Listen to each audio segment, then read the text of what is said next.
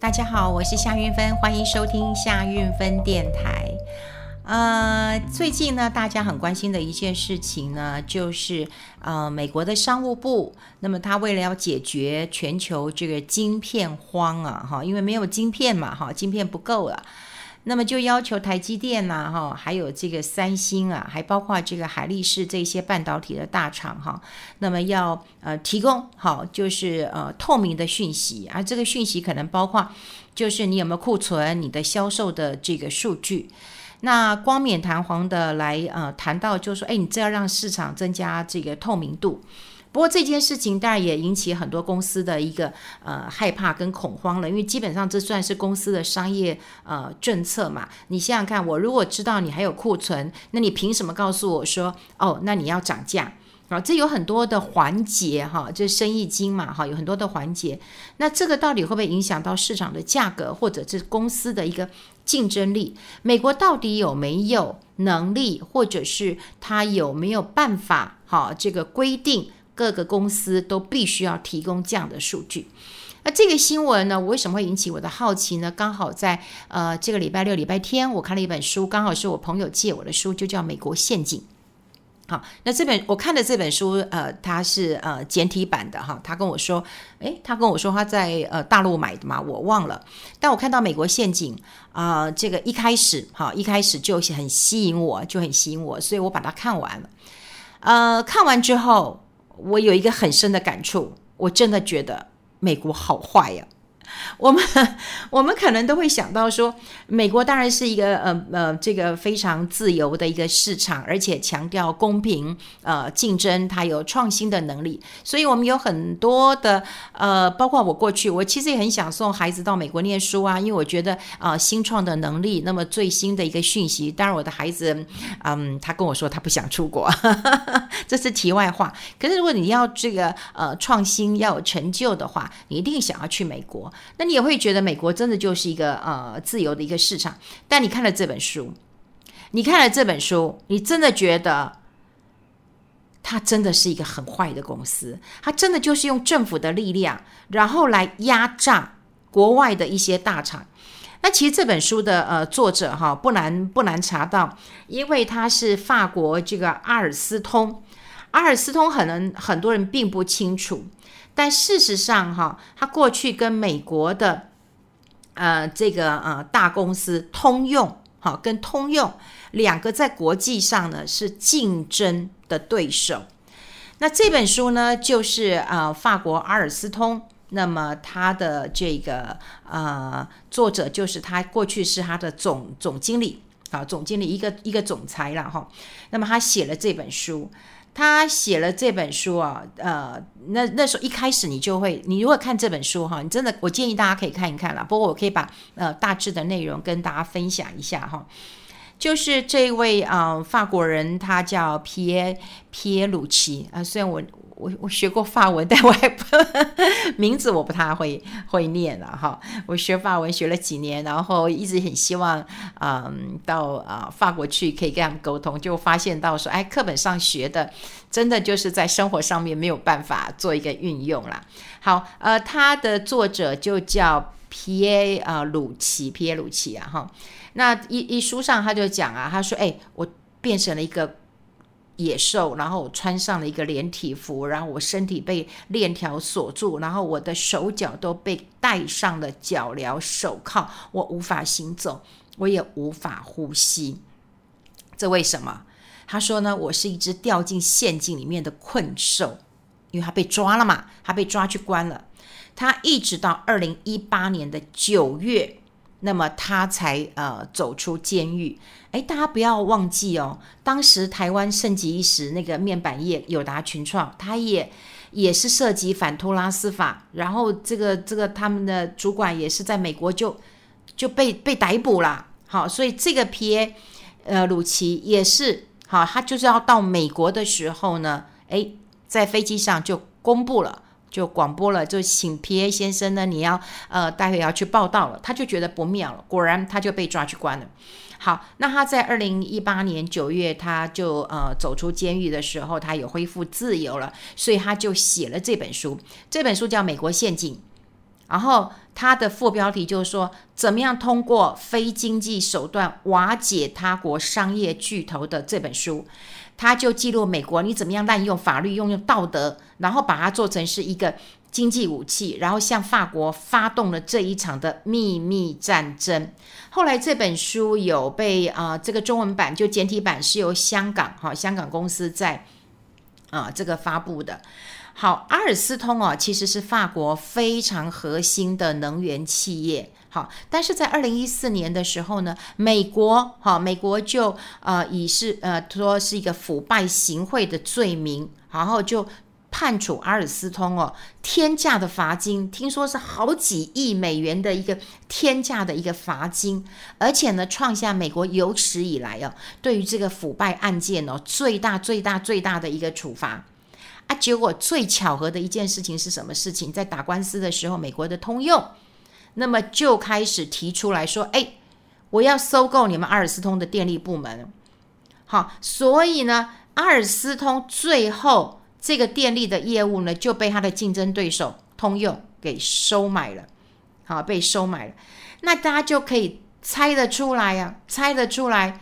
这个是什么样的一个一个一个状况呢？他根本就利用政治的手段来打压一个可能跟他在国际上面非常有竞争力的企业，他就用一些威迫的一个手段让你来服从了。好，那当然这本书我建议大家看，不过我今天看到报纸也有王博元先生，他是创投业哈，他也对这件事他也有提到阿尔斯通了哈。那大家都知道哈，就是说美国不断的透过它政府的力量，然后对于国外的半导体啊，然后像这次就是包括台积电、三星啊、海力士这些半导体的大厂啊，那么就提出这样的一个要求。那事实上哈，你就更早之前，美国不是没有黑历史的，美国是有黑历史的，在八零年代大家都知道哦，半导体大国是谁？半导体大国其实是日本，大家还记得吗？是日本，所以呢，像这个呃东芝、日立，其实都是佼佼者，而且它的技术跟它的产能当然是远远超过美国的。好，那美国怎么样把这个呃东芝跟日立搞垮呢？他先就指控了，哎，我先指控你，你日立，你你东芝，好，你有员工窃取我 IBM 的技术。然后就用这个间谍罪，那就逮捕了。然后逮捕之后呢，再说你你东芝集团有一个呃，指这东芝机械，然后你违背了一个什么什么什么的协定，然后你又出口这个呃这个机器，然后给苏联，所以呢，就对日本的政府就表达了强力的施压。你看，他第一个先用这个企业界的间谍罪。对不对？就说，哎，你是间谍，你偷取呃我 IBM 的这个啊、技术，好，就用间谍罪。可到最后，他是用政府施压，哎，好，政府施压，哎，也就是说，你怎么可以卖给这个苏联出口这么多的一个一个一个一个机器？所以他对日本的政府是强力的呃施压。然后呢，他还可以说，这就是东芝有违规的行为。可是这些违规，你有没有想过？就是在打压日本的高科技产业，就是嘛。你把日本打下来了，你美国有没有办法就慢慢的起来了？好，果然美国的经济技术都慢慢的起来了。现在日本，你有听到半导体的产业吗？就在那一次，真的日本的半导体的这个产业真的就是元气大伤，而且从此还真的消失了。好，真的消失了。这又是美国的黑历史了。那另外就是我刚刚讲过这本书《美国陷阱》这本书，就是要讲法国的阿尔斯通。阿尔斯通呢，他这个呃，据他的这个呃作者哈，因为他坐过牢了，然后出来了哈，写了这本书了。他说呢，阿尔斯通当时是全球水电设备啦、交通运输啊、能源设备的一个龙头，可是他跟美国的通用。好，通用公司呢，其实呢，在各个地方都是竞争的对手。那美国也一样，是使使出一样的方法，先说你这个集团主管呐、然后又在印尼有商业的贿赂，然后呢，就要让他在美国，哦，他去洽公的时候呢，就把他逮捕了。哈，就我们刚刚啊、讲过了，哈，就是直接把他逮捕了，就是这个皮耶鲁奇就把他嗯逮捕了，逮捕他就讲说我像个怪怪兽一样啊，就手镣脚铐的，穿个连啊、连身的一个呃衣服就坐牢了，哈，就坐牢了。但他的罪行是什么？反海外呃这个腐败方法。好，你看，你觉得很奇怪，对不对？我法国的公司，我到印尼去，我我我贿赂，好，那干你什么事？好，干你什么事？可是他们就对公司重罚，刚刚讲了是一个天价。好，如果大家有兴趣可以查一下，有一些数字跟细节我不太记得。那么就是有一个很天价，我记得是数亿美元的一个天价去罚，而且在呃罚的过程当中呢，竟然我们刚刚讲过了，他还跟这个呃通用公司呢达成协议，就是直接由通用那么就收购了阿尔斯通的呃这个能源部门。那你想想看，阿尔斯通这个世界级可以跟好这个美国通用，然后来做竞争的，你现在有听到这家公司吗？没了，没了，所以它几乎是瓦解了这一个这个能源产业的龙头了，所以我才说。呃，美国并不是没有黑历史的，我们只是感觉到它，美国它很自由竞争，它很崇尚平等，然后公平，呃，竞争它也有很多的优势。可这些黑历史，那又该怎么说呢？好，那当然也还记得，我们台湾当时有盛极一时，就是面板的产业，后来也是讲啊，友达群创，然后涉及违反这个托拉斯法，然后然后主管就被抓啦。那公司就要面临这些诉讼，还要赔偿的金额。说实在的，这个产业那么现在比较弱一点，难道跟这件那件事情没有关系吗？有关系吧？那华为事件呢？啊，华为事件大家更清楚啊！哎，华华为事件，美国是认为说这跟国防有关哎，好，国防有关哎。然后呢，在在哪里抓你呢？哎，还在加拿大抓你哎，他还不在美国哎。他是在加拿大，大家还记得吗？呃，这个孟晚舟的事件了哈。那当然，现在孟晚舟这个呃，他全身而退了。说实在，我也真蛮佩服他的个性的。是我当然不了解他，不认识他，可我觉得还蛮还蛮佩服的。你不觉得他出来的时候不卑不亢的？好，那当然他也不认罪，好，不认罪。那当然这件事情跟华为有公司，跟你背后的政府国家当然也是有关系的。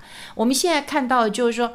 美国现在他已经哈，他已经可以直接判定你对手违规，或你对手应该要交出来呃什么样的一个呃资料了，他已经可以直接叫你对手交出这些资料。所以之前我们有呃聊到嘛，就是说。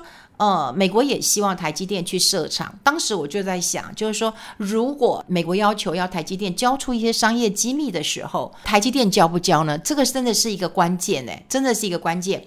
你看，现在美国的 Intel 拼命的在追赶台积电。拼命的在追赶，这一次美国通过了基础建设，大家不要以为说现在的基础建设只有造公路、造铁路而已。其实这次的基础建设有很大的一部分都在做半导体，都在做这个数位，都在做五 G。那这个部分会不会补贴给 Intel？当然是会的，当然是会的。那如果台积电到了美国，如果要求要求，哎，你必须要技术转移、技术授权，好，当然有各种说法。你做不做？我觉得这是关键，好，这是关键。我当时是有这样的一个想法，但没有人可以给我答案的。谁能够给我答案？谁能够保证呢？不过你现在看到这一次，美国商务部都讲了，这用一个很好的理由，就全球晶片荒啊，那你必须要告诉我，呃，你的库存跟销售数据啊，你这样可以让呃市场的呃透明度可以更清楚一点。可是当然会引起公司的一个。恐慌啊！你觉得很奇怪，这是我的商业策略，这也是我的营业机密。我你叫我公开，我就公开吗？那当然呢，这会不会影响到市场的价格、公司的竞争力？一定是会的。那所以你看，美国的企业它直接就可以判定对手违规，然后你甚至可以说他就是选手、呃球员兼兼裁判嘛，哈。那你想想看，你你不在美国，像我们刚刚讲的，就是我们刚刚讲的那个阿尔斯通，那个那个老板是他刚好要搭飞机搭到美国就被逮捕了。之前我们啊、这个面板业，我忘了是呃群创还是友达，那个也是老板就到美国直接就被抓走了。孟晚舟没有到美国啊，可是你想想看，只要你跟美国有邦交的国家，你都可以帮你行使这个这个逮捕或者是引渡的一个呃方式。你看我们刚刚讲那个华为的财务长孟晚舟就是在加拿大被拘捕的，所以。这一次的呃半导体的这些风波，像这这两天都讨论很多，当然不是只有针对台积电了。我们刚刚讲过，它有针对呃三星啊、海力士这些半导体的一个呃大厂啊。可是说实在的，哈说实在的，嗯、到底要不要交哦、到底要不要交出这些呃资料？不知道。那你说台积电，那那我们的护国神山呐、它是一个上市公司，那。其实它立场真的很艰难哦，很艰难。不过说实在，台积电，你说它是我们的护国神山，可它真的是台湾企业吗？不，它已经是个外资企业了哈。它有呃七成以上的股东，其实都是外资。